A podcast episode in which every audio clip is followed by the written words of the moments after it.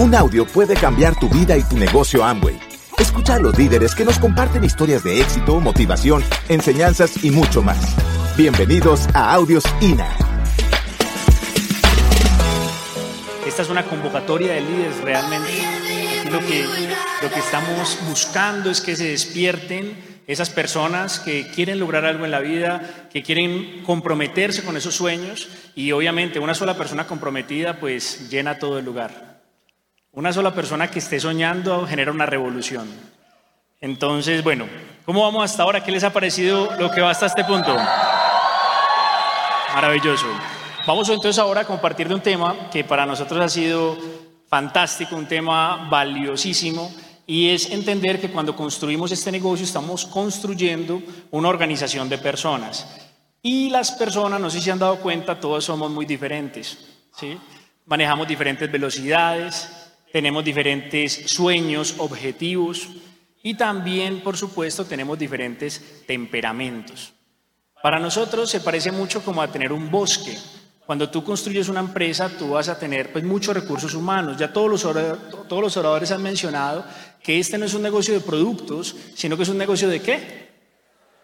De personas. Y cuando tú construyes una organización de personas, eso se parece como un bosque. Y todos son bienvenidos. Y entonces hay, digamos, unas plantas que van a crecer más que otras. Y hay un entorno diferente, hay diferentes colores, hay diferentes tipos de flores. Y uno no puede pretender querer cambiar a la gente. Uno, uno quisiera, no, que todo el mundo venga a la convención. No, la verdad es que el grupo es muchísimo más grande que lo que está acá. Es muchísimo más grande que lo que está acá. Pero uno simplemente entiende que hay personas que quieren convertirse en árboles dentro de ese jardín que estamos armando, y hay otras personas que quieren participar de otra manera de nuestro proyecto empresarial. Y son bienvenidos, totalmente. Todos son bienvenidos. Entonces, dentro de ese bosque de personas, pues hay temperamentos y vamos a hablar en este momento sobre esos temperamentos. Así es, y bueno, si me pueden regalar la presentación, por favor. Eh, esto, amigos, a nosotros nos ha servido mucho para disfrutar el camino dentro de este negocio, también para disfrutar más nuestra vida, para entendernos mejor como matrimonio, para entender mejor a nuestros hijos. Y es algo que es demasiado, demasiado valioso. Cuando empezamos a estudiarlo y empezamos a aplicarlo, ha sido increíble cómo, ¿cierto, mi amor? Cómo nuestra relación ha mejorado, cómo hemos mejorado como, como padres. Fabián lo decía en la charla de líderes que el liderazgo también se aplica a la familia. Por eso Amo es un negocio tan especial que impacta pues todas las áreas. Entonces, bueno, mi amor, comencemos.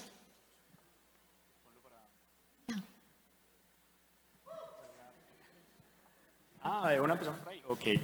Bueno, no es que estaba esperando a ver si ha puesto otra. Bueno, bien. Miren, hace poco estuvimos, como saben, en este Club de Diamantes tan espectacular en Italia y estuvimos por las islas griegas. Resulta que no alcanzamos a ir a un lugar muy bonito que yo había leído la historia antes, pero que seguramente volveremos.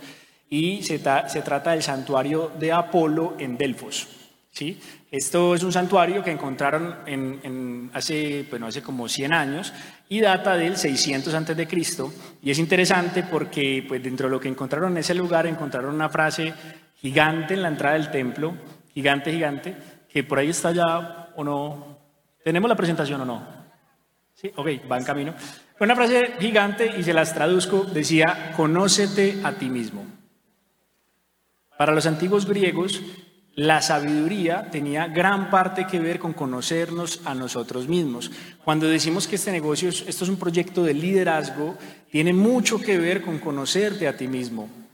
No pretendemos que seas como nadie, pretendemos es que seas como tú.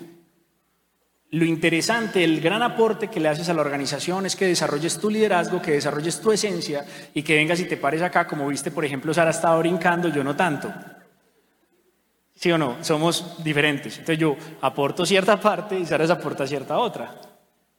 Entonces, em, en este santuario pues, decía eso y de eso queremos tratar este tema de los temperamentos. No verlo solamente como una herramienta o sea, hemos escuchado diferentes teorías sobre los temperamentos y a veces lo vemos como una herramienta para tratar con la gente, sino que primero quisiéramos que lo vieras como una herramienta para conocerte mejor a ti mismo y desde ese conocimiento poderte relacionar mejor con los demás. ¿Quiénes de ustedes creen que eh, en el relacionamiento hay mucho por crecer y mucho por aprender y que definitivamente es un área que quieren desarrollar, como papás, como amigos, como de todo, ¿cierto? Pues para eso estamos acá. Así es, mi amor. Em, dentro de lo que hemos aprendido, amigos, hay una frase que nos encanta que dice, el primer paso para comenzar la búsqueda al éxito es reconocerte a ti mismo y honrar quién eres. O sea, estamos en un camino de éxito. Y uno de los primeros pasos es que nos aprendamos a conocer a nosotros mismos y a honrar quiénes somos, porque así vamos a lograr un éxito verdadero. Entonces vamos a tratar tres puntos. El primero, aprender a conocernos a nosotros mismos. El segundo, aprender a honrar lo que somos y a sentirnos orgullosos de lo que somos. Vamos a tener diferentes referentes de éxito dentro de este negocio que tienen tu esencia, tienen tu temperamento. Y tú vas a decir, yo puedo llegar al nivel que yo sueño siendo como soy. Obviamente, todos tenemos que mejorar. Hay áreas en nuestra vida que debemos cambiar, pero nos debemos honrar. Y el tercer punto, es conocernos a nosotros mismos. ¡Ay! Ya está. Qué maravilla. Bueno, esta era la frase. Era un chiste, pero ya no. Es que lean lo que dice ahí. Eso es en griego, conócete a ti mismo. Y eh, y lo tercero es la relación con los demás. Mi papá me enseñó, bueno, él estaba como viendo estudios, eh, hicieron un estudio en Harvard, ¿cierto, mi amor? Como de 80 años, ¿cierto? ¿Es ese? Sí, un estudio sobre la felicidad. Sobre la felicidad y que las personas, digamos, que vivían más años eh, y con una mejor calidad de vida, eran personas que esa área de la relación con los demás eran excelentes. Entonces vamos a tratar ese punto. Y bueno, comencemos, amor. Bueno, entonces acá eh, estamos, vamos a apalancar de un libro que para nosotros ha sido muy, muy eh, maravilloso. Lo conocimos dando precisamente una convención en Estados Unidos. Eh, y en este libro no, nos hablan de los cuatro temperamentos básicos. Sé que hay muchas teorías sobre los temperamentos, conocemos algunos, hemos escuchado el colérico, ¿cuáles son los otros? El sanguíneo, el flemático y el melancólico. Listo. Ahora, ¿quién cuando leyó eso dijo, no, yo quiero ser flemático? ¿Cierto que no? Incluso el flemático no dice, uy, qué nota, soy flemático, sino que, el, ¿y por qué no le ponen otro nombrecito como más bacano? Porque uno queda como que quien quiere que le digan la flema, ¿no? Pues no es como el, precisamente, pues como el apodo más bacano que uno quisiera. Entonces, este libro lo que me capturó de una es que al flemático no le dicen flemático, al flemático le dicen paciente. Y a eso, eso me pareció más chévere. Y al analítico, al melancólico, al melancólico porque el melancólico lo mismo. Usted es melancólico, eso es como que anda en depresión todo el día. y, ya que uno sí, eso es otra cosa muy diferente. Pero el tema es que la palabra analítico describe mejor y empodera mejor y sobre todo te hace sentir orgulloso. También otro tema que vimos en este libro es que los temperamentos no solamente son una construcción en el tiempo de tu personalidad, sino que los hablan como esencia tuya, es parte de tu esencia. O sea, uno nace con cierta esencia, ciertas inclinaciones a ser más tranquilo o a ser más estallado, ¿cierto? Ciertas inclinaciones. Nosotros que tenemos dos hijos y que pues ya vamos a, tener nuestro tercer hijo, pues lo vemos claramente en nuestros hijos, que hay ciertas inclinaciones que no solamente corresponden a cómo los programamos, sino que hay cierta genética allí. Y en este libro se habla de eso, ¿cierto? De cómo es una esencia y que en la, en si somos capaces de corresponder esa esencia, si somos capaces de liderar desde lo que realmente somos, vamos a brillar. ¿sí? Pero cuando intentamos ser como otros, pues no, entonces, vamos a ver cómo aplican cada una de estas. Y, te complemento, mi amor, algo muy importante es entender que no tenemos un único temperamento, sino que podemos tener una mezcla, pero sí hay uno que predomina sobre los otros. O sea, no tenemos un único temperamento, pero sí hay uno que predomina sobre los otros. Y por lo menos empezar por reconocer cuál es ese temperamento que predomina es un excelente camino. Entonces, vaya, vamos a empezar a leer y puede que tú escuches y tú digas, Saris Dani, yo como que, como que no sé, yo siento que yo soy como social, pero también dominante, y otros dicen, ay no, yo es como que soy paciente, pero ¿qué soy más? ¿Y dónde está la clave? En cómo actuamos bajo presión. Ahí está la clave. Usted cuando escuche lo que vamos a leer va a pensar, cuando yo estoy bajo presión, en una situación de presión, ¿cuál es esa primera reacción que sale? Y ahí, de una, vas a identificar más fácilmente cuál es tu temperamento predominante. Bueno, pues les voy a leer dos parrafitos sobre los dominantes, a los que están sospechando que son dominantes. Entonces dice, los dominantes son hacedores e impulsores del mundo, prácticamente quieren dominarlo todo. Que nada se mueva sin su aprobación, su personalidad no puede pasar desapercibida. Al entrar a cualquier recinto el ambiente cambia, algo nos obliga a mirarlos, a sentir respeto y a veces hasta miedo. Los dominantes, ay, se va a caer esto. Dominantes lápiz. Los dominantes sienten que lo saben todo, nacieron con esa particularidad esa confianza en sí mismos que les dice que lo que hacen todo está bien. Todas las mujeres y hombres que he conocido con este perfil son personas que se conducen y se comunican de manera directa. Se conocen muy bien, por lo menos saben lo que quieren y lo que no. Conocen el origen de sus problemas, aunque a veces les cuesta trabajo reconocerlo delante de los demás. Su seguridad aplastante los hace la mayor parte de veces seres impositivos, pues sinceramente creen y sienten que aquello que dicen o piden es lo correcto. Cuando dan una orden no piden las cosas por favor, su frase preferida es, necesito esto o aquello. ¿Me acuerdan de alguien por aquí cerquita? necesito esto o aquello. Sí, ya el tonito es otra cosa, sí, sí, no, el tonito es otra cosa. Porque también se puede decir necesito esto con un tonito agradable. Estas certezas vitales son un motor fundamental que los impulsa a vivir y trabajar sin límites. Son trabajadores compulsivos, todo el tiempo están pensando qué es lo que tienen que hacer y no pueden parar. Ese tipo de persona que uno le está dando algo y ya están haciendo, ¿cierto? Que, que uno le está contando, mejor dicho, un tema filosófico y dice, ¿y por qué no hacemos tal cosa? Y no, no, estamos filosofando, estamos pensando y ya.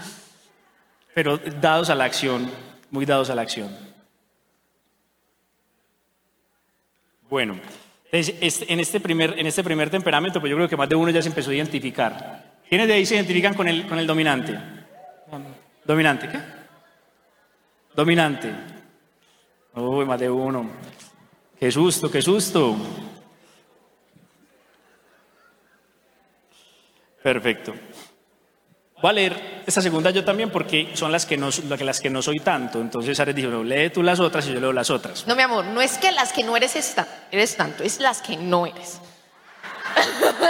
Ya, más o menos saben quién es dominante. No, hay posibilidad de que... Bueno, las personas sociales. Entonces vamos a hablar de los sociales, lo que llamamos sanguíneos, ¿no? Sociales. Pues si quieren un ejemplo de social, mi suegro, listo, para que tengan ahí en la mente al Richie. Las personas sociales son únicas, son inspiración, la alegría del mundo. Eh, textualmente no viven en el mismo mundo que los demás. En su mundo solo existe la felicidad. No existe la tristeza, el odio ni la maldad. Simplemente no ven o más bien evaden todo lo que tiene que ver con lo negativo y con aquello que hace sufrir al ser humano.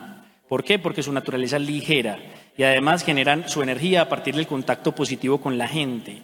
Ese tipo de personas que cuando se siente, usted los ve aburridos, pero sale y habla con cuatro y ya otra vez está prendido.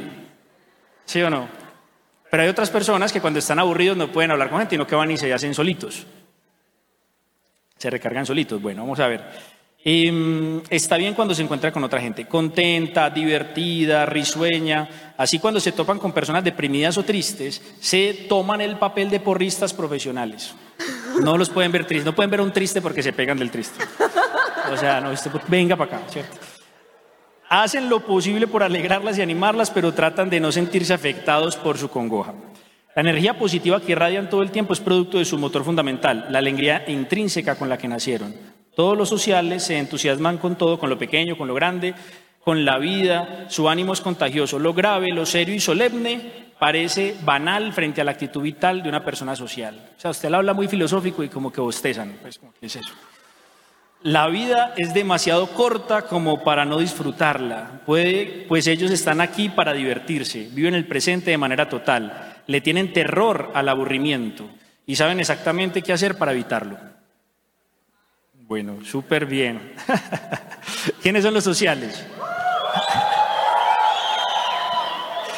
Bueno, mi social. Bueno, y ya vamos, ya vamos. No crean que vinimos acá a leernos, sino que es que esto nos pareció tan hermoso que eh, se los queríamos compartir porque qué importante que nos sentamos orgullosos de lo que somos.